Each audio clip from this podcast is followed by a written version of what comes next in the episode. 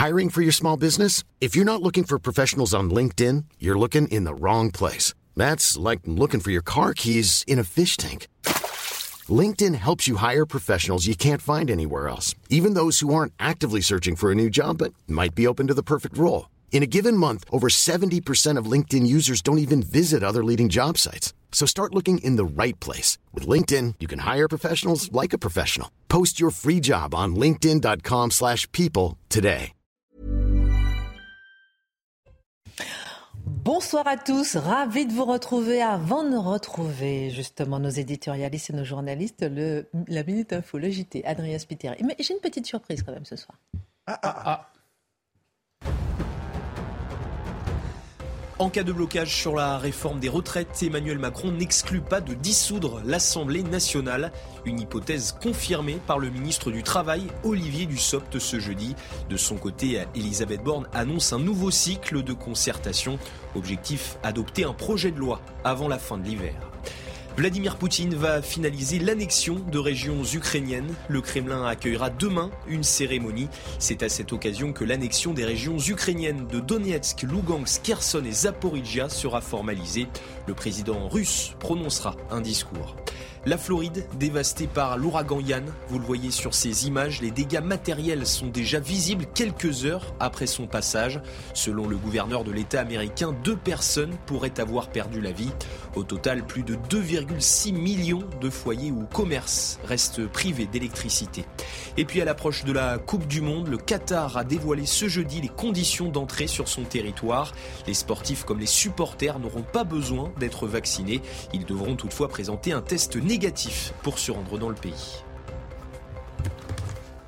Au sommaire ce soir, toute la presse s'arrête sur un personnage politique qui inquiète en cette fin de semaine. Sandrine Rousseau. Le coup d'éclat permanent pour l'Obs, l'épuratrice pour Valeur, le bruit, la fureur et sa carrière pour Marianne. En quoi est-elle avant-gardiste, provocatrice ou sereinement dangereuse pour notre démocratie? L'édito de Mathieu Bobcoté. Des femmes emprisonnées, une vague d'arrestations deux semaines après la mort de Massa Amini en Iran. Le soulèvement des forces de l'ordre force l'admiration du monde, mais inquiète les pouvoirs qui voudraient jeter le voile sur cette contestation. Contestation, révolution, révolte ce refus de porter le voile, est-ce la gouvernance religieuse qui est directement visée? L'édito de Guillaume Bigot. Il y a eu la gifle de François Bayrou, celle reçue par Emmanuel Macron, celle d'Adrien Quatennens, et il y a eu, quelques jours, celle du chauffeur de bus à un collégien dans le Doubs. Comme réponse à un doigt d'honneur, celle-là, cette violence-là, est-elle justifiable? Quelle est la part de libre arbitre du gendarme qui refuse de prendre la plainte de la mère du jeune homme giflé? Le décryptage de Charlotte Dornelas. Aujourd'hui, ne pourrait-on pas, avec tout ce que nous constatons au quotidien, utiliser le terme de guerre de religion au lieu de guerre de civilisation? Les guerres de religion, sinistres souvenirs qui déchireront le pays pendant près de 40 ans. Et en ce 29 septembre 1567, après un léger apaisement, le royaume retombe dans la barbarie, opposant catholiques et protestants, Marc Menor raconte. Alors qu'il commence à faire froid et que les Français culpabilisent d'allumer euh, leur chauffage, les propos de Bruno Le Maire déclarant désormais porter un col roulé plutôt qu'une cravate pour faire des économies d'énergie interpellent. En quoi Sommes-nous dans l'infantilisation, la responsabilisation, la culpabilisation? L'édito de Mathieu Bocoté. Une heure pour prendre un peu de hauteur avec nos éditorialistes et nos journalistes. on commente, on décrit, on analyse et c'est maintenant.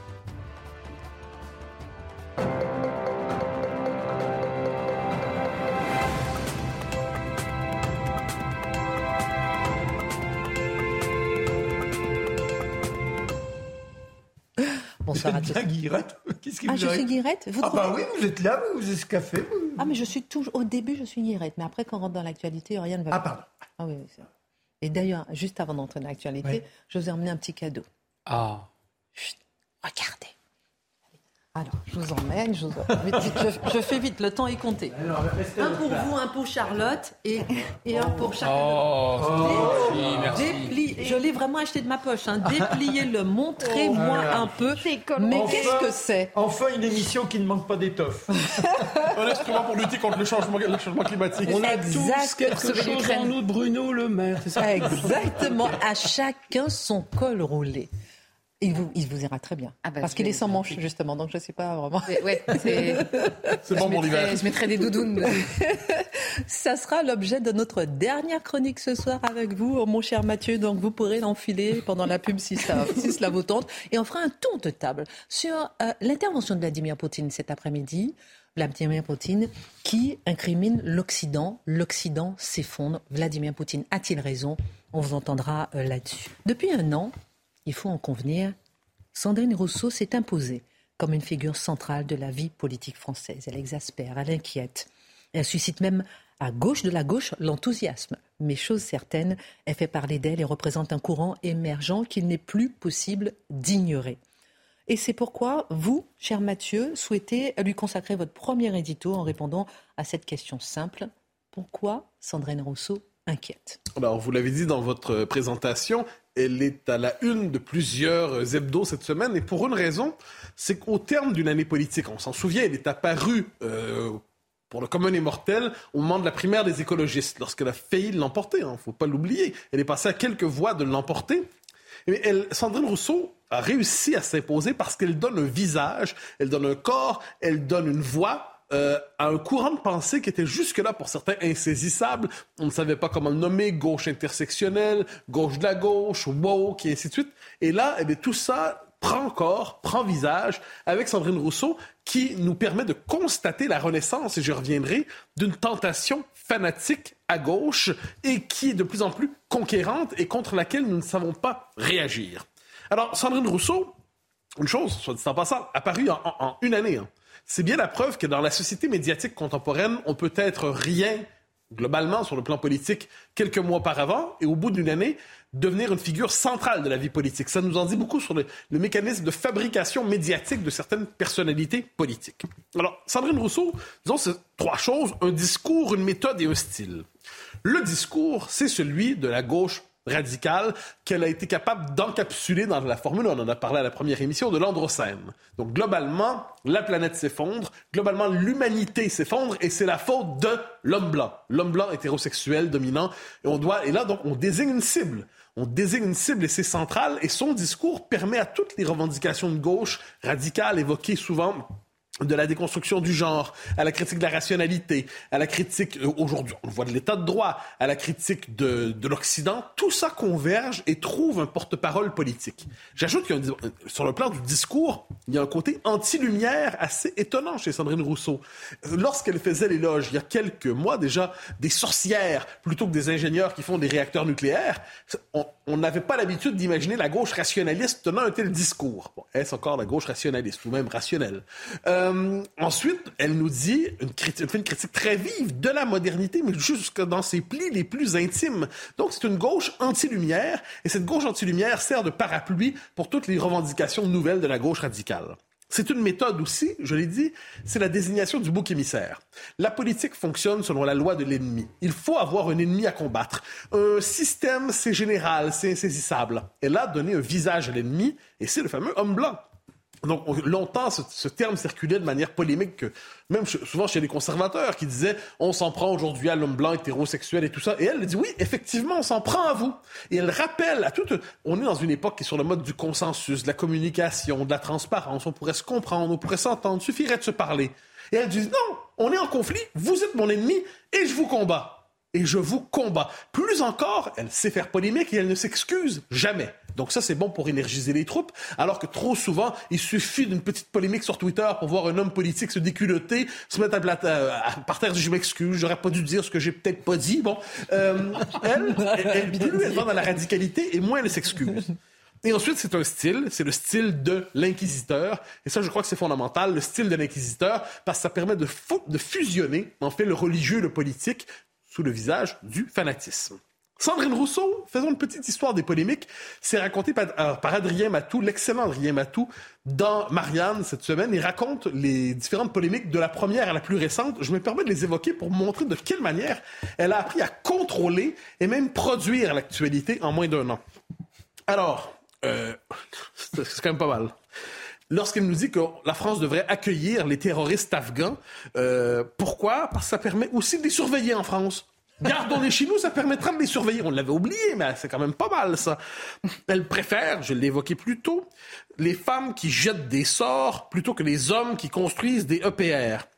Ensuite, guerre à la gastronomie française. Ne l'oublions pas. On en a bien ri, mais c'est intelligent de sa part. Parce que qu'est-ce qu'elle fait? C'est sa méthode. Elle s'empare d'un objet du quotidien et elle en fait un enjeu politique. Donc, autour de la viande. Et là, ça lui permet ensuite d'envoyer des petits clins d'œil aux banlieues. Ça permet d'envoyer des clins d'œil aux minorités. Et on voit son discours. Donc, c'est l'alliance dans son esprit entre les minorités probablement musulmanes et les véganes. Un axe politique original. Elle dénonce la chasse. Faut pas l'oublier. Elle dit, ah, ça c'était pas mal, je me rappelle, on en avait parlé. Elle propose la création d'un délit de non-partage des tâches ménagères. Autrement dit, le politique pénètre votre maison et veut organiser l'intimité pour savoir non seulement euh, comment vous organisez votre vie, mais qui contrôle la télécommande et qui, sort les poubelles? Qui sort les poubelles et qui tient le, le linge pour la vaisselle? Et en dernière instance, euh, il n'y aurait pas un peu de, de culture du viol qui traînerait là-dedans lorsque les deux se font des, regards euh, de désir. Alors il y a quelque chose de la pénétration de l'État dans l'intime. Il y a quelque chose d'un peu inquiétant. Elle nous dit aussi, on s'en souvient, ça c'est récent, que c'est la querelle de l'entrecôte. Il faut, il faut faire en sorte que ça ne soit plus un symbole de, avec le barbecue, de virilité. Car Sandrine Rousseau n'aime pas la virilité. Elle nous dit aussi, parce que c'est quand même, faut pas oublier, qu'il faut en finir avec l'humour lorsqu'il se permet de se moquer des personnes noires, des personnes LGBT et de Sandrine Rousseau elle-même, en passant. euh, et euh, le dernier commentaire, l'affaire Bayou dont on a beaucoup parlé. Qu'est-ce qui est intéressant à travers tout ça? C'est qu'elle réussit régulièrement à lancer dans l'actualité une grenade symbolique ou polémique, et l'actualité se tourne vers elle, et elle devient figure centrale, elle devient figure polémique, elle clive, et elle assume ce clivage. Et ça lui permet quoi? Ben, d'être la figure centrale de son propre camp, ou une des figures centrales de son propre camp, même au point d'essayer, on le disait hier, de faire une purge contre la gauche d'hier, en faisant une purge, par exemple, contre Mme Badinter. Grande question. Est-ce que c'est pas à cause de nous ou grâce à nous? Est-ce qu'on n'en parle pas trop? Je crois que c'est une question, et on a pris l'habitude de se la poser. Est-ce qu'on ne devrait pas cesser simplement d'en parler? Mais dans chaque époque, dans chaque époque, la politique s'approprie les moyens qui permettent de se visibiliser et de prendre du pouvoir. Aujourd'hui, être capable de maîtriser le langage des médias, de comprendre les codes des médias, eh bien, c'est une des vertus politiques. Celui qui est capable de maîtriser l'agenda, de créer l'agenda, de créer la polémique qui lui permet de se placer au centre, il démontre tout simplement qu'il y a du talent politique. Et je pense qu'on doit en convenir. Madame Rousseau, on peut être en désaccord complet avec elle, mais elle a du talent de communication. Oui, mais la politique aujourd'hui, c'est la communication. Ah. Hélas, me direz-vous. Mais c'est un peu ça. Être capable de se visibiliser, être capable de créer la polémique, faire en sorte que, quelles que soient les circonstances, on parle de vous. C'est quand même plus c'est plutôt efficace. Il y a quelque chose chez elle, je le disais plus tôt, elle a su politiser l'intime, donc s'emparer des enjeux de société, et c'est efficace. Si vous proposez une discussion subtile sur la nécessité du nucléaire en France, ça échappe au commun des mortels qui je dis, je fais confiance aux ingénieurs en disant construisez des centrales et ça ira. Mais si vous expliquez que, en fait, l'entrecôte et euh, tout ça, les, tâches ménagères, les tâches domestiques, eh on en fait de la politique. Ça permet d'entrer dans la conversation de chacun. Chacun se sent heurté dans son intimité, heurté dans sa vie privée, mais elle réussit son coup parce que tout le monde se sent concerné par son propos. Elle crée ensuite des clivages à son avantage. Et ne l'oublions pas, elle sait se victimiser. Elle a l'art de la victimisation. Donc, elle lance une grenade. Euh, ça fout un immense bordel, si vous me permettez la, la formule. Je vous en prie. je, vais l'utiliser. Moi, je pense que c'est un terme assez, assez technique et exact dans les circonstances. Et là, une, fois que tout a explosé, elle dit c'est pas ma faute. Et quand on la critique, elle dit mais pourquoi on me critique? Mais pourquoi est-ce qu'on me critique? Je viens seulement de lancer sur la place publique, de transgresser les règles de l'état de droit, de rendre, de, faire tomber un membre de ma famille politique. Ben, pourquoi est-ce qu'on me critique? C'est pas moi le problème, c'est vous. La victimisation comme méthode de visibilisation. Et quel est son objectif? Et là, ça vaut la peine de citer encore une fois Adrien Matou dans Marianne. C'était très intéressant. L'objectif de Sandrine Rousseau, ce n'est pas de créer une gauche majoritaire sur le plan électoral. C'est de créer une gauche radicale capable de créer une dynamique de transformation sociale radicale ou une dynamique révolutionnaire. Hein. C'est la, vieille méthode de Lénine, mais appliquée euh, aux écolos dans ce cas-là. Et je cite Matou, qui fait, c'est une phrase intéressante, donc reconstruire la gauche. Et elle, elle sent, Sandrine Rousseau, un climat insurrectionnel à la mai 68. Je ne sais pas si ça viendra des banlieues, des musulmans qu'on humilie. Fin de la citation. Autrement dit, il y a une volonté de politiser le sentiment potentiel d'humiliation des catégories de la population issues de l'immigration pour les transformer en chair à canon révolutionnaire. Ça fait depuis un bon moment que la gauche le propose, mais elle, elle l'assume. Prenons un peu de hauteur. À l'échelle de l'histoire, que rappelle-t-elle? Je crois que c'est la figure euh, récurrente du fanatisme. Euh, on pourrait se tourner vers les temps anciens du fanatisme religieux, mais prenons la modernité simplement. C'est la figure de la terreur. C'est la figure de la terreur. Et le propre de la terreur, c'est d'avoir toujours besoin d'aller plus loin. C'est la logique de l'épuration. Vous poursuivez vos progrès, et là, tous ceux qui ne suivent pas, hop, on doit les condamner à la guillotine symbolique aujourd'hui, dirait-on. Donc, c'est la figure de la terreur. On pourrait aussi, moi, elle me fait beaucoup penser à un commissaire politique sous euh, le non, euh, non regretté Empire soviétique, comme sous l'URSS. Le commissaire politique, qu'est-ce qu'il faisait? Il surveillait tous les domaines de votre existence. Hein? La couleur de vos vêtements, la couleur de vos sous-vêtements, vos relations, la musique que vous écoutiez, et vérifiait si c'était conforme à la ligne du parti. Qu'est-ce qu'il voulait? C'était idéologiser intégralement votre existence. Qu'aucune part de votre existence ne se dérobe à la logique du parti. Elle nous fait penser à cela. Certains diraient une ayatollah, mais moi je demeure dans l'espace culturel occidental. Donc je fais la référence au commissaire politique. En dernier instant, je suis certain d'une chose, un monde gouverné par Mme Rousseau, c'est un monde où on serait tous au camp de rééducation. Merci. Barbecue. Et euh, petite question subsidiaire, mon cher Mathieu. Euh, est-elle populiste? Ce, mot ne veut plus dire grand-chose. Sur le plan formel, non, c'est-à-dire qu'elle ne fait pas appel au peuple, mais dans son esprit, si on s'inscrit dans les traditions de gauche, elle croit probablement construire le peuple authentique et véritable en rassemblant toutes les victimes de l'Occident. Le véritable peuple serait là, mais c'est bien la preuve que le mot populiste aujourd'hui veut plus dire grand-chose. Je vois chez elle plutôt, cela dit, pour reprendre votre question en un mot, je vois chez elle une forme d'élitisme militant. Hein, ça fait penser un peu à la théorie du parti, au temps lointain du communisme, des militants d'élite qui seront capables de porter la révolution en excitant les passions disponibles dans la population. Je pense que ça correspond davantage à sa psychologie. Et tout à l'heure, dans la deuxième, euh, votre deuxième édito, vous me direz, est-ce que le col roulé que vous avez tous reçu et, euh, que Bruno Le Maire a mis au cœur de l'actualité à l'insu de son plein gré, puisqu'il a un peu regretté cette polémique, est-ce qu'il y a une corrélation dans peut-être l'infantilisation, la façon de faire la politique aujourd'hui. On en parle dans un instant. Euh, mon cher euh, Guillaume, en Iran, le soulèvement des femmes après la mort de Massa Amini, cette jeune femme iranienne qui a été tuée par la police religieuse parce qu'elle n'avait pas correctement mis son voile, force l'admiration du monde entier. Mais est-ce que cette révolte est une révolution? C'est une vaste, euh, c'est une vaste question. Qu'est-ce qu'une révolution d'abord?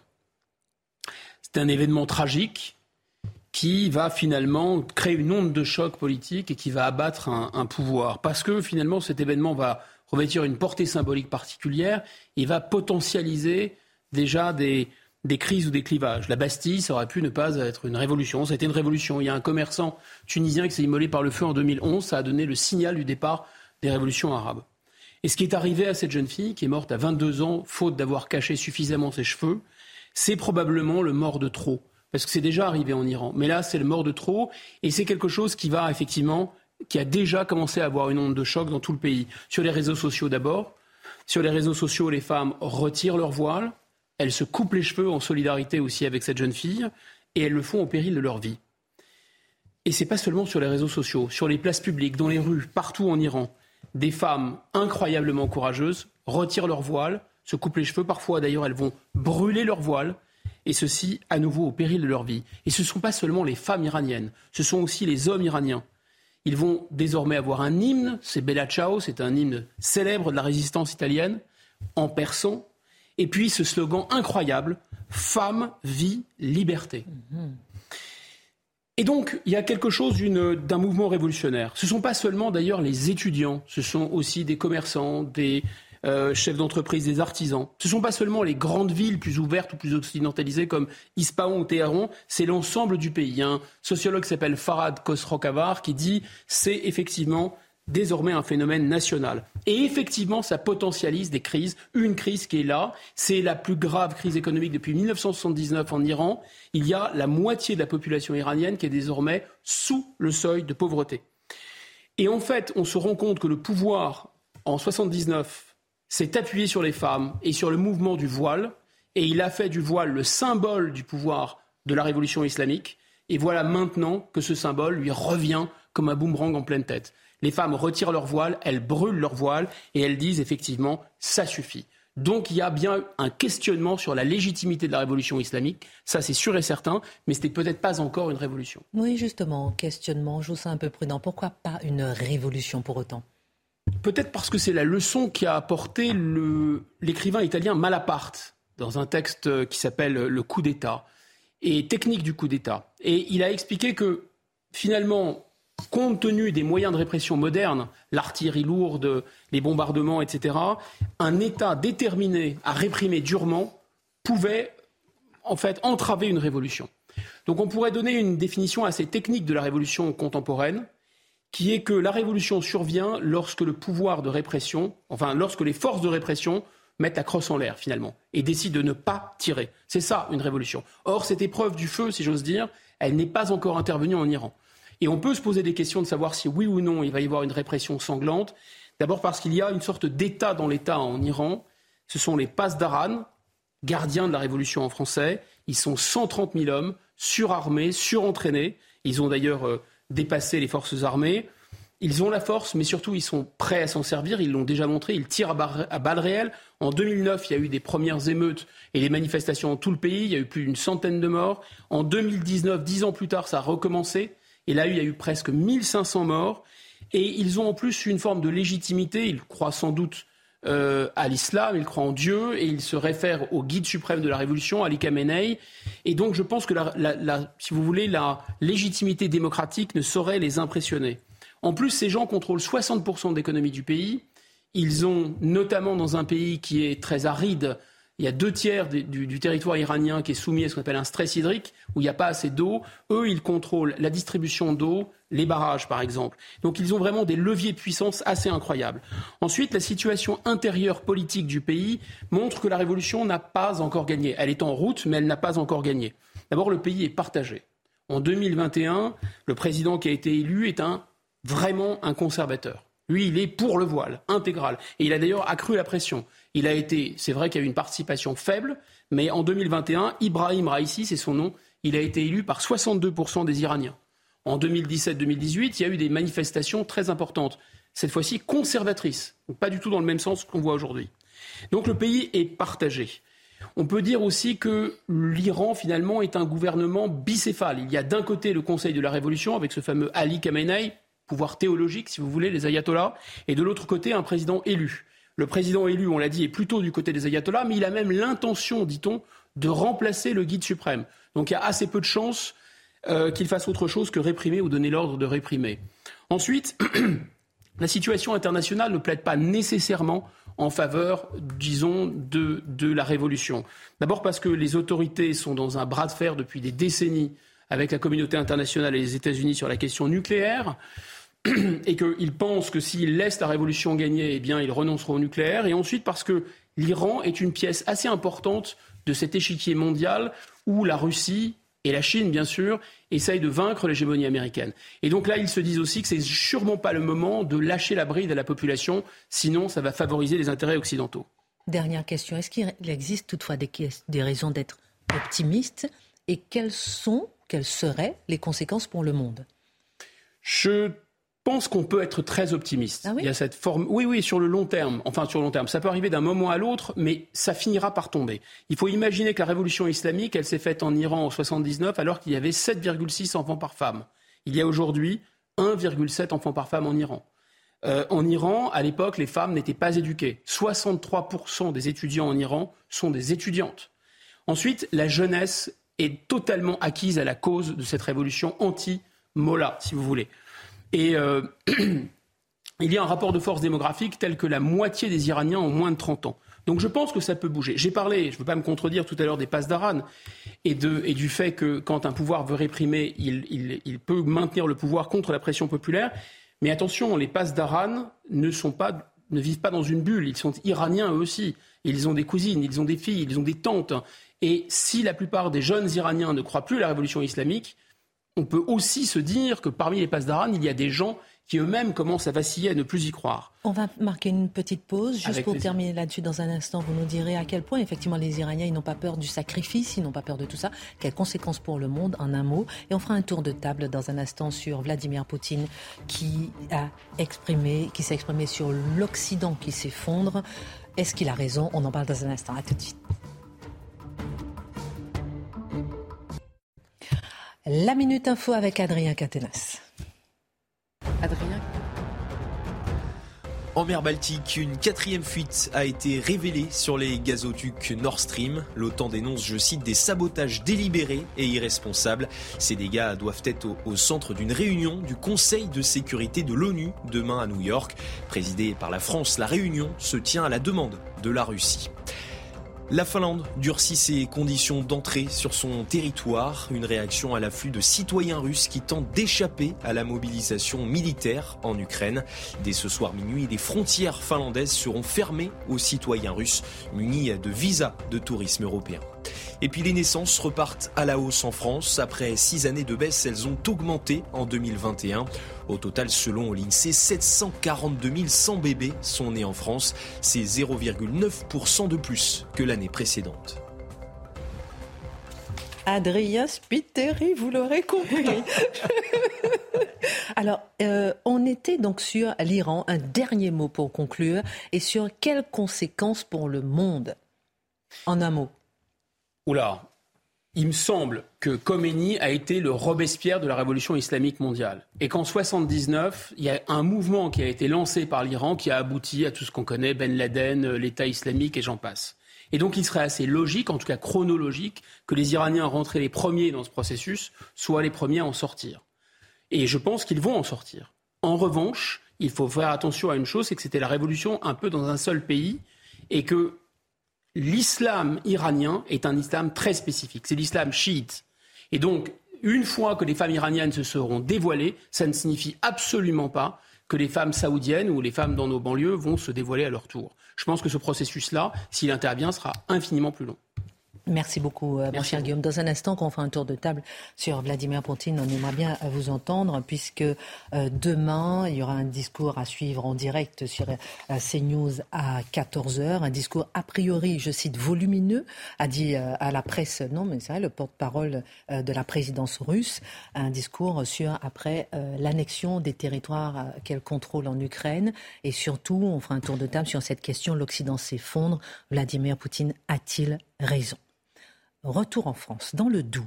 Le 15 septembre dernier, Charlotte, un chauffeur de bus scolaire a giflé un adolescent qui venait, c'est pour ça que Adrien Quatennens, euh, Spiteri, j'étais un peu perdu, pardon, a giflé un adolescent qui venait de lui faire un doigt d'honneur. Tentant d'aller porter plainte, cette dernière a euh, été rejetée par les gendarmes. Et c'est là où c'est intéressant, on va essayer d'analyser au-delà de ces chiffres. Qu'est-ce que ça dit de l'autorité? Qu'est-ce que ça dit de la France aujourd'hui? Qu'est-ce que ça dit de cette plainte qui n'a pas été reçue par le gendarme? Qu'est-ce que ça dit de cette violence? Que, Comment traduire cette gifle? Oui, euh, c'est vrai que c'est une histoire assez banale, pour tout dire, assez peu intéressante sur le, sur le papier. C'est, alors, pour reprendre l'histoire, le, chauffeur de bus, c'est un chauffeur de bus scolaire, il conduit son bus, euh, il a des adolescents extrêmement agités pendant le voyage, il leur demande de se calmer une fois, deux fois, et finalement, les adolescents euh, décident de tirer le, la, pas la sonnette d'alarme, mais le, le, vous savez, l'alarme pour que le bus s'arrête, quoi. Donc, à plusieurs reprises. Donc, on a un chauffeur exaspéré euh, qui arrive et qui finit par arrêter son bus et par leur dire écoutez, tous ceux qui ne sont pas assis correctement descendent du bus, je les garde pas. En fait, vous rendez le voyage insupportable. Ce à quoi certains s'exécutent, et il y en a un d'entre eux qui, probablement voterait dans son siège, lui fait un doigt d'honneur. Le chauffeur retourne à sa place et probablement l'adage populaire, euh, il y a des claques qui se perdent, a fini par euh, mûrir en lui, et il est reparti coller une gifle à cet adolescent qui venait de lui faire un doigt d'honneur et qui avait donc refusé de descendre du bus, puisqu'il y était encore. Jusque-là, n'a pas fait une ligne dans les médias, c'était pas très intéressant.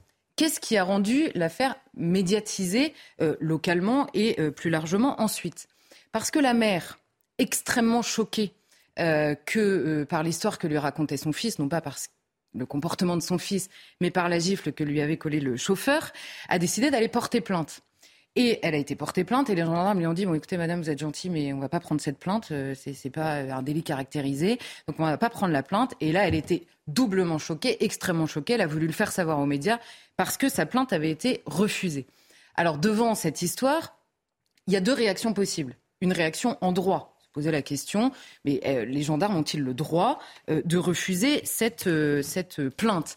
Alors Là, on tombe dans les méandres du droit. Alors, j'ai été voir toutes les, tout, tout, tout, est-ce que la gifle, etc. Et en fait, en droit, en France, la gifle dépend. Est-ce que, en, euh, l'occurrence, si c'est sur une personne lambda, dit-on, c'est une contravention, euh, voilà, c'est une contravention, euh, rien de plus. Ensuite, ça dépend. Elle peut être acceptée, enfin, le procureur peut décider de poursuivre. Ça dépend de qui met la gifle, de qui la reçoit, de quand est-ce que ça se passe. Alors il y a la question de l'autorité publique. Si vous giflez le président de la République, on s'en souvient, ou même un, représentant de l'autorité, là vous pouvez être poursuivi. Si jamais vous êtes vous-même représentant d'une autorité, est-ce que le chauffeur de bus l'est? C'est une question, euh, et que vous giflez un mineur qui a 15 ans au moins, là aussi vous pouvez être poursuivi. Donc en droit, c'est compliqué. Et en plus, s'ajoute à ça le refus de la plainte. Et alors là, les parents, quand on vous refuse une plainte, parce que c'est un droit de porter plainte en France, donc si on vous refuse la plainte, vous pouvez saisir le défenseur des droits. Et le défenseur des droits avait dit en 2013, je le cite, un fonctionnaire de police ou un militaire de la gendarmerie ne peut refuser d'enregistrer une plainte sauf dans les cas où l'absence d'infraction est incontestable, ce qui n'est en l'occurrence pas le cas, puisque vous voyez qu'il faut analyser les circonstances. En clair, on dit aux policiers et aux gendarmes, ce n'est pas à vous de décider des poursuites, c'est le procureur. Vous prenez la plainte, c'est un droit de porter plainte, et ensuite le procureur analysera s'il faut porter plainte ou pas. Ça, c'est la première manière de réagir à cette histoire. La deuxième, c'est non pas de réagir en droit, mais avec tout son bon sens. Et c'est probablement ce qu'a fait le gendarme qui a dit bon, écoutez, vous êtes gentil, mais on a suffisamment de travail, le procureur, je vous en parle même pas. On va pas régler ça. Et par ailleurs, se pose euh, euh, derrière euh, cette histoire la tendance franchement non négligeable, quand vous parlez aux forces de l'ordre, des parents à défendre systématiquement. Il n'est pas normal, franchement, je, dis ce que j'en pense moi, il n'est pas normal que cette mère soit indignée d'abord par le refus de la plainte des gendarmes. Elle devrait, elle, euh, après on peut discuter de la pertinence de la gifle ou pas, est-ce que c'est une violence inaccessible ou pas, je ne sais pas, une mère qui a son enfant qui lui dit euh, pourquoi le chauffeur de bus t'a giflé? C'est quand même euh, original. Pourquoi il t'a giflé? Bah je sais pas j'étais vautré je faisais n'importe quoi dans le bus et par ailleurs il m'a demandé de descendre et je lui ai fait un doigt d'honneur. Je sais pas comment ça se passe dans certaines familles. Dans la mienne probablement, c'était pas une plainte hein, qui, euh, qui finissait au bout. Donc on comprend qu'il y, a quand même à la fois un problème d'éducation, d'autorité et surtout un parti pris des parents envers euh, leurs enfants systématiquement contre l'autorité, là en l'occurrence du chauffeur de bus et euh, surtout des gendarmes qui ne, qui ne pensent pas que cette plainte est justifiée. Revenons et rebondissons sur ce mot que vous avez cité peut-être quatre ou cinq fois, autorité. Est-ce qu'au-delà de l'anecdote, euh, ça ne révèle pas un gros problème d'autorité dans le pays. oui, puisque la seule chose, c'est pour ça que j'insistais au début, la seule chose qui a rendu cette affaire médiatique, c'est pas l'histoire en soi, c'est le fait que la mère s'indigne que sa plainte ne soit pas euh, acceptée. Alors, on, peut comprendre trois choses sur le terrain, on va dire, de, l'autorité ou surtout de l'autorité euh, démunie, on va dire, ou même refusée des parents sur leurs enfants. Un, d'abord, la honte était la, honte, enfin, le sentiment de la honte était mm. quand même un sentiment inhibiteur, on va dire, qui a complètement disparu du, débat public, on va dire, victimaire. C'est-à-dire que vous vous revendiquez victime et vous n'avez plus... Cette mère, non seulement elle va porter plainte, c'est déjà, on peut se dire, euh, c'est bon, c'est étonnant. Elle peut très bien s'indigner de la gifle, demander à voir le conducteur et lui dire, bon, vous êtes gentil, la prochaine fois, vous, vous, réagirez de manière un peu plus calme. Euh, pourquoi pas? Enfin, je veux dire, c'est pas la question de défendre la gifle ou pas, c'est pas le sujet. Mais déjà, elle pourra aller voir le conducteur. Non, immédiatement, elle va porter plainte et ensuite, elle s'indigne médiatiquement, donc publiquement, non pas du comportement de son fils, elle, pourrait avoir honte quand même du comportement de son fils en l'occurrence. Eh ben c'est pas ça. Elle va s'indigner que les gendarmes ne prennent pas sa plainte euh, dans un pays qui, on le sait, est absolument débordé, que ce soit sur euh, le terrain de la justice ou celui de la police. Ça c'est la première chose. Donc la honte n'existe plus. On le voit tout le temps avec euh, les délinquants, avec des délinquances beaucoup plus graves que celle-là. Hein. J'ai bien conscience que l'exemple est, est, justement assez léger. ensuite, la deuxième chose, c'est que l'autorité est complètement renversée Là, encore une fois, la mère, elle peut très bien, elle, trouver que la gifle, c'était pas la bonne réponse. Il n'empêche que devant son fils, à la sortie de ça, elle précise quand même aux médias que oui, euh, elle, ne trouve pas que le comportement de son fils était très adapté, d'accord, mais elle, elle ne reconnaît pas elle-même la portée éducative de la fermeté des limites. Mhm. Et encore une fois, c'est pas la question de la gifle. Hein. Je dis simplement, une fois que c'est arrivé, quelle partie prennent les parents? Et vous savez, c'est la chose que disent en permanence les professeurs, c'est sur la question des notes, sur la question des punitions, quand ils ont oublié leur cartable. De plus en plus, les parents, quelle que soit la réponse du professeur, viennent demander des comptes aux professeurs et non plus à leurs enfants. Il y a un renversement permanent par rapport à cette question de l'autorité. Et ensuite, je pense que c'est notre rapport à l'autorité, d'où la médiatisation de cette affaire. On voit souvent l'autorité parentale de manière assez binaire dans ce pays. Soit elle est contenante, c'est-à-dire que les parents contiennent leurs enfants sur le terrain de l'autorité, soit si elle n'est pas contenante et qu'on constate qu'elle ne l'est pas, les parents sont dépassés. Eh bien non, il y a des parents qui soutiennent leurs enfants, quoi qu'ils fassent, contre l'autorité mhm. qui s'exprime en face d'eux. Alors, on a un exemple qui est évidemment bien plus grave que celui-là qu'on a eu récemment. C'est quand même, souvenez-vous, ces, ces euh, jeunes garçons qui ont agressé cette euh, petite, cette vieille dame en la poussant, c'était à Cannes, me semble-t-il. Souvenez-vous de la suite de l'histoire. Le gamin, les, les, les, les, parents, son entourage, sa famille, lui rasent la tête pour pas qu'on le reconnaisse et disent non, mais c'était pas lui, c'était impossible, il était ailleurs. Proposent de l'argent à la famille de la victime pour qu'ils retirent leur plainte. Et ça, quand vous parlez aux policiers, vous dites ça arrive souvent. Ce, ne sont pas des parents soit extrêmement fermes, soit dépassés. Il y a toute une partie des parents qui défendra sa progéniture, quoi qu'il arrive et quoi qu'elle fasse. Dernier mot, malgré tout cela, Charlotte, le gendarme, le gendarme pourrait avoir des ennuis. Et ça, est-ce que c'est normal? Bah, Est-ce que c'est normal? Ça dépend de la définition du mot normal. Est-ce que c'est euh, est-ce que s'il a des ennuis demain pour avoir refusé cette plainte, est-ce que c'est conforme à la norme juridique dans ce pays? Oui, potentiellement. Est-ce que c'est normal, c'est-à-dire conforme au bon sens, c'est-à-dire à la norme populaire? Ça me semble euh, moins évident sur la question de la plainte, hein, du refus de la plainte.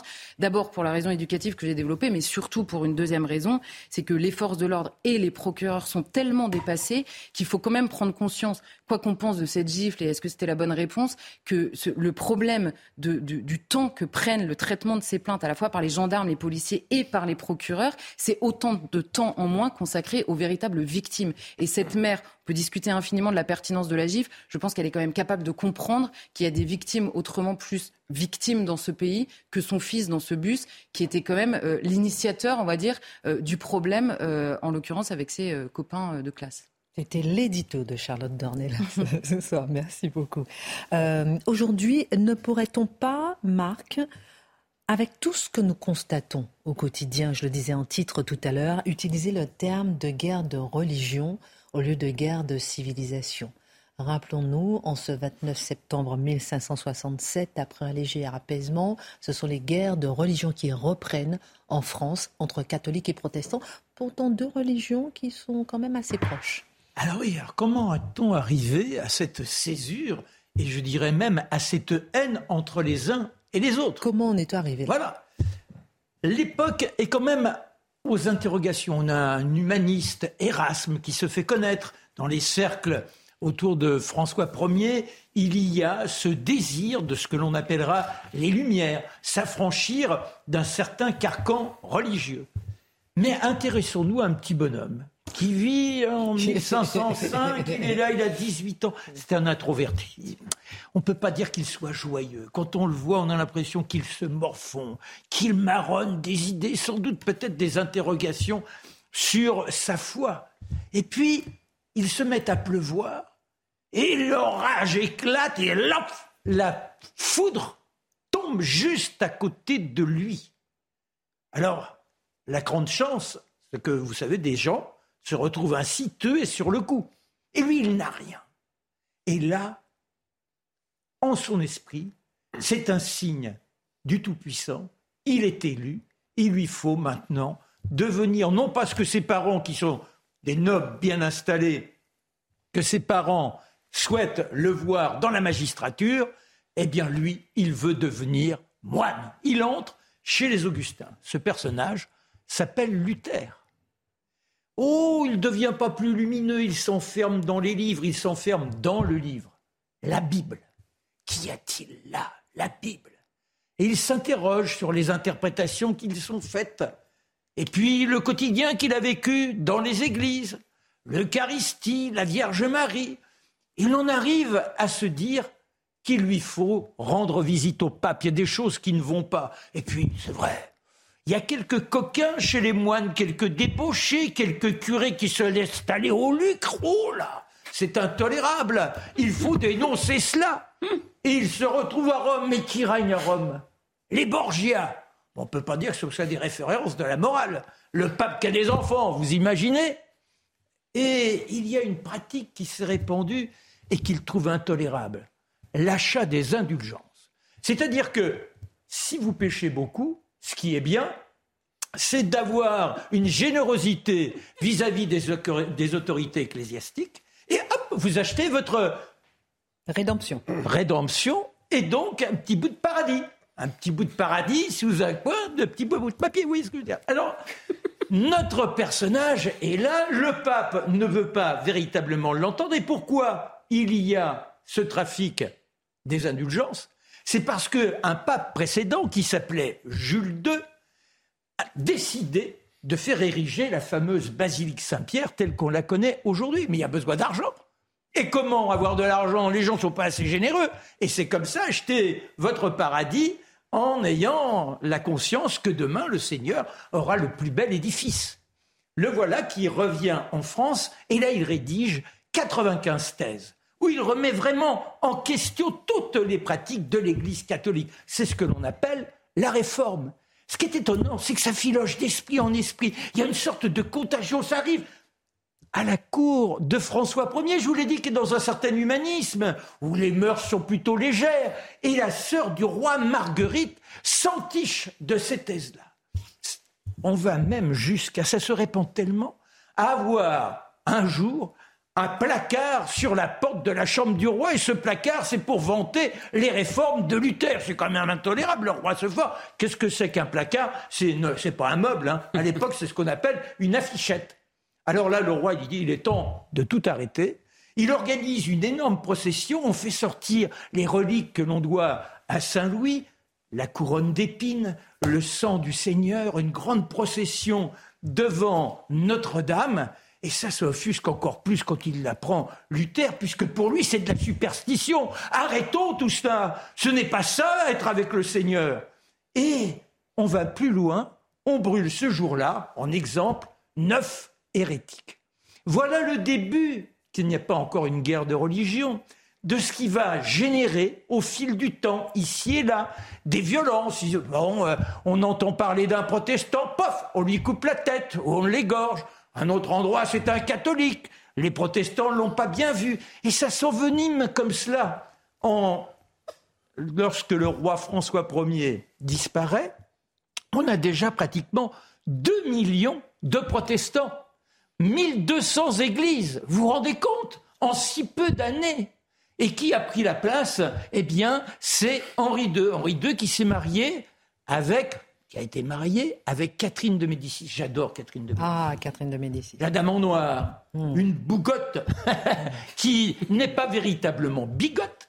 Et cette femme-là est, est, la nièce de deux papes successifs. Elle a vécu au Vatican dans sa jeunesse. Elle sait dissimuler ses sentiments. Elle se retrouvera à la mort de son mari, eh bien non pas la régente, mais la gouvernante de France à côté de son fils le petit François II. Un François II qui est un peu timide et qui est tout de suite accaparé par l'Église. L'Église, ce sont des catholiques. Et ils se disent que c'est la meilleure façon de réimposer le culte. Et face à eux, il y a les Condés, ce sont les protestants. Les choses dégénéreront au fil du temps. Tant et si bien que quand François II, qui ne règne pas très longtemps, il règne simplement 18 mois, c'est son frère Charles IX qui prend le pouvoir. Là, Catherine, elle dit c'est fini, maintenant c'est moi qui règne. Il n'est plus question d'être dans la tolérance. En revanche, sa tolérance, c'est d'autoriser le culte pour les uns et les autres, dont les protestants. Et ça débouchera par la grande bataille de Vassy, où on égorge, quand je dis bataille, on égorge, là ce sont les catholiques qui attendent des protestants qui mènent un office dans l'Église. Il y a les arquebusiers qui tirent, ils sont aux ordres de Pardon? Non, on va pas tout raconter. Non, on ne va pas tout raconter. Mais... J'aimerais qu'on parle de Poutine, oui. mais c'est capital, et je sais que vous avez beaucoup travaillé sur le sujet oui, oui. Euh, pour ce soir, mais c'est capital de nous avoir raconté effectivement comment euh, tout a commencé. Une dernière phrase? Bah, La dernière phrase, c'est que malheureusement, ça va durer plus de 40 ans, hmm. et il faudra attendre Henri IV, le converti, eh pour qu'en 1598, il y ait le fameux édit de Nantes, pour qu'enfin la France ayant connu les pires barbaries, le sang coulant de partout, retrouve un minimum de calme. Vous pouvez me répondre par oui ou par non si je vous pose une question mm-hmm. Est-ce que vous pensez qu'aujourd'hui, toutes les conditions peuvent être réunies en France pour... L'analogie, elle est extraordinaire. Il faut changer les noms, mais on s'aperçoit que la rivalité de la foi peut conduire aux pires atrocités. Et méfions-nous de cette contagion, on part de rien et au fur et à mesure, ça gagne de la place. L'Occident s'effondre. Vladimir Poutine a-t-il raison? La Russie va entériner demain l'annexion des territoires qu'elle contrôle en Ukraine. Lors d'une cérémonie au Kremlin à suivre en direct sur CNews, où Vladimir Poutine prononcera un discours volumineux, hein, je cite. Et il paraît que c'est pas du tout. On insiste là-bas pour dire que ce n'est pas du tout un discours classique. À suivre. Question euh, pour vous. Peut-être je commence par vous, mon cher Guillaume, spécialiste des relations internationales, on va dire, euh, sur ce plateau, peut-être. Vladimir Poutine a-t-il raison lorsqu'il dit que l'Occident s'effondre? Il faut jamais oublier que Vladimir Poutine représente un pays orthodoxe et que pour les orthodoxes, l'Occident, c'est l'empire romain d'Occident qui a mis à sac Byzance. Alors nous, on l'a complètement oublié, mais les Russes ne l'ont pas oublié. Donc pour eux, de toute façon, dès le départ, l'Occident est décadent. De toute façon, dès, dès l'époque des croisades. Deuxième réponse, effectivement, depuis le XVe siècle, le monde occidental moderne, européen, chrétien, s'est répandu sur le monde, a répandu euh, par les conquêtes, par, la, par les découvertes, par les techniques, etc. Et ce qu'on a appelé, nous, la mondialisation, c'est précisément le moment où il y avait le reflux du monde occidental du reste du monde, où tous les continents, toutes les religions et, les, zones non occidentales ont repris d'une certaine façon leurs droits. Et donc il faut répondre à M. Poutine que si ce qu'il appelle, si l'Occident, c'est le monde chrétien blanc européen, alors il faut considérer que la Russie est spécialement atteinte par euh, cette décadence la, démographie le taux de fécondité russe est bien inférieur à ce qu'on trouve par exemple en Grande-Bretagne, en France, aux États-Unis, et que par ailleurs, euh, il y a aussi un rejet de l'Empire russe qui n'est pas seulement visible en Ukraine, mais qui est aussi visible en Asie centrale. Est-ce qu'il ne veut pas dire aussi euh, il veut transformer une défaite militaire en, victoire politique, en pouvoir politique. Est-ce que ce n'est pas un appel? Peut-être je me tourne vers vous, peut-être aussi un appel vers les pays euh, comme l'Afrique, la Chine. Est-ce que ce n'est pas aussi tout ça derrière euh, cette euh, déclaration? C'est un double message. il dit, quand on regarde sa déclaration, il dit le monde occidental, l'Europe, donc le monde issu de l'expansion européenne, n'est plus le centre du monde nous sommes dans un monde multipolaire et dès lors, ce, monde, sa prétention à organiser le monde autour de l'Europe ou des États-Unis, de l'Occident, c'est terminé. Ça, c'est factuel. C'est-à-dire, le monde aujourd'hui, puisqu'il est multipolaire, l'Europe, l'Amérique du Nord ont de moins en moins, donc l'Occident de moins en moins la capacité d'imposer leur système normatif. C'est un élément. Ensuite, lorsqu'on dit l'Occident s'effondre, ça peut être aussi un jugement de civilisation.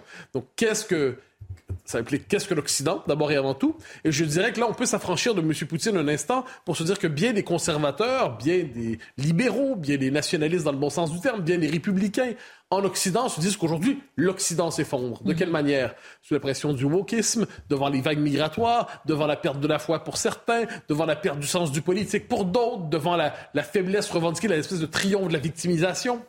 Et ça, on n'a pas besoin de M. Poutine pour se le faire dire. On en est parfaitement conscient. Et il y a un dernier élément, c'est que Vladimir Poutine était persuadé, misait sur cet effondrement spirituel et culturel de l'Occident pour être capable de s'emparer rapidement de l'Ukraine sans avoir de réaction contre lui. Or, il se trouve que cet Occident qui effectivement est affaibli s'est quand même mobilisé autour de la question ukrainienne, comme quoi, quelle que soit la définition qu'on ait de l'Occident, il avait peut-être encore quelques ressources spirituelles et existentielles en lui. Marc et ensuite Guillaume. Oui, ben, l'Occident, qu'est-ce que l'Occident? On peut s'interroger. L'Occident, pour nous, c'est notre culture, c'est-à-dire la langue déjà, le goût des mots, comment on est capable de développer une pensée. Mais on attaque éventuellement une civilisation avec les armes, mais on l'attaque de façon insidieuse, avec l'esprit. Et Mathieu vient de nous le dire, le wokisme, ce qui nous est venu des États-Unis, alors que nous avions une puissance de pensée qui occupait toute l'Europe et où tout à chacun, même au bout du monde, se réjouissait de pouvoir profiter de cet emballement, de cette fête de l'esprit, aujourd'hui, eh bien, on est ravalé à être de simples consommateurs. On a renié tout ce qui faisait notre puissance et notre rayonnement intellectuel, et par conséquent, oui, l'Occident est mort. Euh, Guillaume, je reviens euh, vers vous. Est-ce que euh, c'est pas aussi une façon pour Vladimir Poutine de remobiliser au niveau plus large, d'attirer différents pays avec lui, de donner un signal d'alarme ou d'alerte à certains pays pour pouvoir créer une certaine coalition derrière lui? Indiscutablement, il, il, surfe sur le rejet de, l'hégémonie américaine. Et moi, je n'aime pas du tout ce terme Occident, parce que ce terme Occident, il n'est pas neutre, il est connoté. Il signifie qu'on adhère à l'hégémonie américaine. Or, il y a, par exemple, une grande civilisation française qui a poussé ses rameaux jusqu'au Québec, on a un brillant représentant ici. Euh, la civilisation française n'est pas la civilisation euh, anglo-saxonne, et c'est pas Mathieu qui va me dire le contraire. Donc on voit bien que l'Occident Bon, il y a, il y a finalement euh, la volonté chez Vladimir Poutine d'utiliser le rejet de l'hégémonie américaine, qui à mon avis est assez universellement partagé, mhm. pour faire absorber euh, ce qui serait l'hégémonie russe, en tout cas régionale, et peut-être demain l'hégémonie chinoise dans le monde asiatique. Merci beaucoup en tout cas pour ce regard sur, euh, euh, cet effondrement euh, de l'Occident, a déclaré Vladimir Poutine, et à suivre demain 14h sur CNews ce discours lors de la cérémonie de l'annexion des territoires en Ukraine. Bruno Le Maire fait parler de lui depuis qu'il a annoncé qu'il porterait cet automne et cet hiver un col roulé plutôt qu'une chemise et une cravate pour faire des économies d'énergie. Alors, est-ce que chacun Il y a seulement Charlotte qui a bien plié son col roulé. Non, vous n'êtes pas obligé de vous habiller. Mais non, mais non, pour sauver la planète. Mais Marc commence par se déshabiller. En fait, Marc, il a froid, donc c'est ça. Il fait froid. J'adore. Donc on a le droit alors. Mais si vous voulez, ah, si vous le souhaitez. J'adore. Alors, alors c'est la manière. Avoir froid en cravate. alors, vous préférez, vous préférez avoir froid en cravate. J'adore. Marc est en burqa. Non, mais Marc, euh, Mathieu, il peut être à moins 40 degrés. Oui, oh, mais c'est, je sais pas, comment vous sentez? Ah, Charlotte. Pas mal, non Charlotte, vous allez bien. Ah ben. Donc, je suis très contente. J'ai bien choisi les bonnes tailles, en tout cas. Je suis ravie. C'est fait main alors, c'est la manière efficace, pendant que vous habillez, je continue, c'est la manière efficace de passer l'hiver sans avoir à couper l'énergie, a déclaré euh, le ministre de l'économie et des finances. En quoi sommes-nous, pendant que Guillaume Bigot s'habille, en quoi sommes-nous dans l'infantilisation, la responsabilisation ou la culpabilisation Jusqu'où ira la nouvelle morale climatique et ses gestes vertueux ostentatoires? Plusieurs y ont vu un coup de com'. Et qu'est-ce que vous, vous voyez derrière ces mots? Ah, Il y a le côté coup de com' sans le moindre doute. Bruno Le Maire, c'est particulier parce que Bruno Le Maire, qui est probablement un des meilleurs éléments du gouvernement, très intelligent, cultivé, il semble croire véritablement à la, aux vertus de la com. C'est-à-dire, il croit gagner ainsi. Quelle étrange scène. Euh, Ça ne durera pas, je vous rassure. Il croit gagner ainsi l'attention des médias Or, là, c'est quelquefois le coup de com', ça peut se retourner contre soi et on peut avoir l'air ridicule. Cela dit, le ridicule est partagé. Il y a la doudoune revendiquée, euh, si je ne me trompe pas, par Mme Borne. Un autre dit qu'il n'utilisera plus son sèche-linge. Et ainsi de suite. quelle est la prochaine étape? Quelle est la prochaine étape? On se promener avec un manteau d'hiver, probablement, en attendant la prochaine tempête de neige? Je guette, je guette. Ce qui est intéressant à travers cela, c'est d'abord et avant tout l'infantilisation de la population. Mm-hmm. On a quelquefois l'impression que les autorités nous prennent pour des crétins. C'est-à-dire que globalement, on sait que s'il fait froid, on va s'ajuster. S'il fait froid, on va s'adapter. Mais est-ce qu'on nous dit finalement, c'est les politiques sur le mode de l'exemplarité se sentent obligés, se sentent obligés de, se, de nous transformer en, en, en bambins qu'on doit rééduquer et je ne peux pas m'empêcher de voir à, travers ça, il y a tous les discours sur la transition écologique, sur la transition climatique. Je ne peux pas m'empêcher de me dire que cette crise, qui est bien réelle, la crise de l'énergie pour cet hiver, est instrumentalisée, encore une fois, pour nous faire passer dans cette logique de contrôle des comportements, de contrôle des gestes, de contrôle de la vie des uns et des autres, au point même où un gouvernement nous dit désormais comment nous habiller. Il y a à travers tout ça une rationalité, certes, mais une dimension religieuse qu'il vaut la peine d'explorer. Vous voyez une nouvelle religion? Alors, je vois dans, l'écologisme nouveau, dans l'écologisme nouveau, je ne parle pas ici du souci pour la planète, il y a dans l'écologisme nouveau, mais qui frappe euh, dans ses effets politiques et idéologiques l'ensemble de la population, l'ensemble de la classe politique, il y a une dimension religieuse. C'est-à-dire, bon, il y a Gaïa, hein, le nom qu'on donne à la Terre, qu'il faut sauver. Il hein. faut arriver, crier SOS Gaïa, SOS Gaïa. Ensuite, encore roulé. Ensuite, il y, a, un horizon apocalyptique, c'est-à-dire tout va brûler et la Terre ne sera plus habitable. Mais il y a la rédemption possible. Ah. Si vous transformez vos sociétés, mais plus particulièrement votre vie individuelle, si vous vous transformez, vous aurez peut-être une emprise pour faire en sorte que l'apocalypse n'advienne pas. Toute religion vient avec sa morale. Quelle est la morale ici? Mais c'est une morale, justement, où chacun doit se convertir à le nouveau langage de la sobriété énergétique. Hein. Forme de, on, se moquait des Amish il y a un certain temps, mais finalement, c'est le devenir Amish de l'Occident contemporain. Donc là, il y a cette idée que chacun doit envoyer des signes, des gestes, faire des signes ostentatoires pour montrer son adhésion à la nouvelle morale, pour montrer qu'il participe lui aussi au grand effort contre le basculement climatique qui se croise ici, qui s'amalgame avec la question de la crise énergétique des prochains temps. Donc là, on décide d'envoyer des gestes ostentatoires. Et là, le, pull, ça nous rappelle l'importance politique du vêtement, soit dit en passant. Petit message à, ceux, et celles qui considèrent que le voile est un pur vêtement, celles et ceux et les autres, euh, et ceux-le. Euh, le vêtement une signification politique et culturelle. Et bien, ce qu'on voit ici, c'est que finalement, le, on nous ça devient le geste de moralité ostentatoire que de porter son col roulé, et ça témoigne d'une adhésion à la morale du moment. Mais là, il y a une suite à ça. Quand une morale s'installe, c'est quoi la plus grande passion de celui qui s'y convertit? C'est de s'assurer que tout le monde le fasse en même temps. Et là, on guette qui va... Ben. Ah ah! Marc Menon, par exemple! Marc Menon retire son... Comme vous avez dit que c'est un geste politique, tout de suite. Mais il y, a ça. Donc là, le propre de toute morale, je dirais, donc elle prescrit des comportements. Donc là, on vérifie, on va regarder le Conseil des ministres et on va demander, et vous, monsieur, pourquoi ne portez-vous pas le col roulé exactement? Est-ce que vous êtes moins soucieux de la transition énergétique? Est-ce que vous êtes moins soucieux de la crise énergétique? Est-ce que vous êtes moins soucieux de la crise écologique. Donc, est-ce qu'on va devoir trier les ministres selon leur capacité à s'adapter à la nouvelle morale du col roulé? Bon, et ça, je dirais que dans toute religion, il y a les ardents. Hein. Dans les ardents, c'est-à-dire ils sont dans la foi ardente à tout moment. Ça, ce sont les ardents. Euh, ce sont les, par exemple, comme aujourd'hui les véganes pratiquants, c'est-à-dire qu'ils sont à ce point, ils veulent presque, c'est presque le désir d'effacement. Hein. L'être humain a fait tant de mal qu'il doit effacer son empreinte carbone. Donc, concept quelquefois un peu religieux. Et il y a ceux qui font semblant parce qu'ils comprennent qu'ils doivent adhérer à cette morale pour être capables d'être acceptés par les autres. Et qu'est-ce qu'on voit à travers tout ça? Ben, c'est une société de surveillance, finalement. Et cette société de surveillance, elle a quelque chose d'agaçant. Il y a une dimension de rituel aussi. On peut croire que l'être humain a besoin de rituels et se trouve toujours une raison finalement pour s'en fabriquer. Le rituel des, saisons qui vont venir, le col roulé. Très intéressant tout ça. On va en reparler tout à l'heure après la minute info d'Adrien Spiteri. À Fougères, en Ille-et-Vilaine, la mère d'une élève a agressé la directrice d'un collège ce mardi. Elle l'a fait chuter après l'avoir poussée. L'intervention d'un personnel de l'établissement a mis fin à l'altercation. Pour ce geste, elle est convoquée en mars devant le tribunal correctionnel. Journée de grève et de manifestation aujourd'hui en France, une mobilisation interprofessionnelle pour réclamer des hausses de salaire et dire non à une éventuelle réforme des retraites. À Paris, le trafic était perturbé sur le RERB et les bus. Selon les organisateurs, près de 40 000 personnes étaient présentes dans la capitale, 250 000 sur tout euh, le territoire. Et puis la reine est morte de vieillesse, c'est ce que révèle le certificat de décès d'Elisabeth II. Il a été rendu public par les archives nationales d'Écosse. Le certificat a été signé par la princesse Anne, fille de la souveraine. Un scoop.